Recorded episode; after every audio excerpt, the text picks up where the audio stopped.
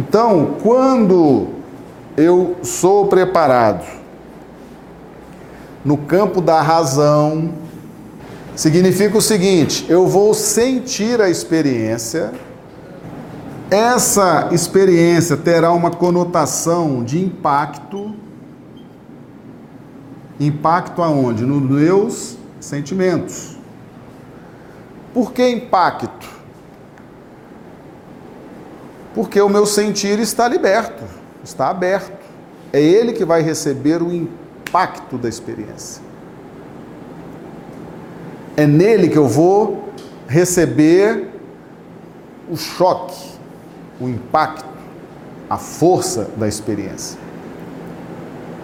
E a partir dessa experiência eu vou elaborar novos conceitos. Ou não.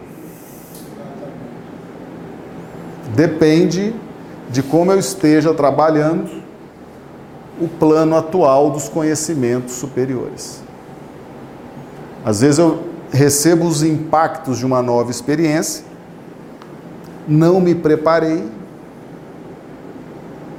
não adquiri os conhecimentos espirituais que deveria adquirir, sofro o impacto da nova experiência, às vezes até me revolto. Então, é importantíssimo a gente entender esse mecanismo. Por quê? Você está com seu sentimento livre, leve e solto para receber o impacto das experiências.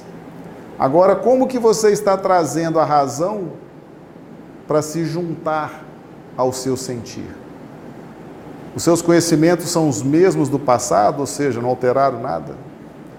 Você concebe a vida hoje como concebia há 500 anos atrás? Os conceitos que você tem no seu sistema nervoso, porque está impregnado no seu sistema nervoso, são os mesmos conceitos de 100, 200, 300 anos atrás? Isso vai te gerar sofrimento. Isso vai te gerar angústia, isso vai te gerar tormenta. Então, a aquisição de novos conhecimentos vai permitir que você junte a sua razão no momento dos impactos do sentimento. E essa união de razão e sentimento, qual a resultante disso? A resultante de sentir e racionalizar é a força moral. O sentimento está livre para sofrer os impactos da experiência.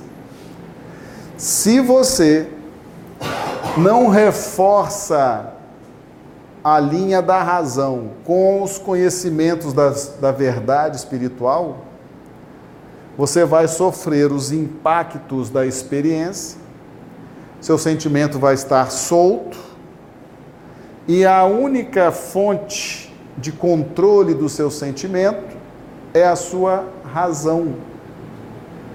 E você vai precisar se valer dos conceitos antigos, porque você não acumulou conceitos novos, conhecimentos novos. Você já poderia hoje estar vivenciando aquelas experiências que são impactantes no seu sentir. Você já poderia estar vivenciando com os conhecimentos espíritas, com os conhecimentos do Evangelho de Jesus. Você vive a experiência. Por quê? Porque você projetou isso. Você projetou, era um projeto de evolução espiritual. Aquela experiência está programada para acontecer na sua vida. Só que você perdeu muito tempo, jogou fora as oportunidades, se dispersou, se envolveu com outro tipo de conhecimento.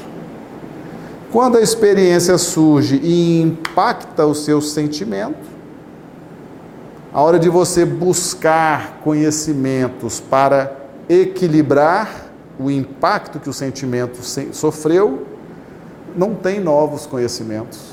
Vai ter que se valer dos conhecimentos antigos. Ou seja, acrescentou muito pouco na sua evolução espiritual. Né? Talvez até você esteja perdendo muito tempo. A espiritualidade já esteja, já tenha concluído que você já está assim, perdendo tempo. Que aquele projeto de evolução espiritual precisa ser modificado. Não dá mais para viver experiências que seriam fundamentais, porque você não vai ter êxito. Aliás, poderá até se complicar mais. Então, por misericórdia, eles cancelam a experiência.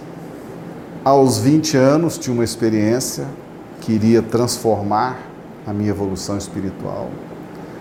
Aos 25 tinha outra, aos 30 tinha outra, aos 50, aos 60, aos 70 todas tiveram que ser modificadas. Talvez eles deixaram uma ou outra para que eu sentisse o quanto eu ainda sou incompetente para resolver problemas do sentimento, os impactos do sentimento. Às vezes uma questão profissional, me irritei, me irritei, fui preterido numa promoção, numa progressão, numa viagem, num curso, me irritei extremamente com aquilo, quase matei o colega, quase matei o chefe. Né? Às vezes, na questão afetiva, às vezes a pessoa não quer mais ficar comigo, não quer mais se relacionar comigo, eu não aceito. Já quer matar a criatura, matar o pai, a mãe, a família toda.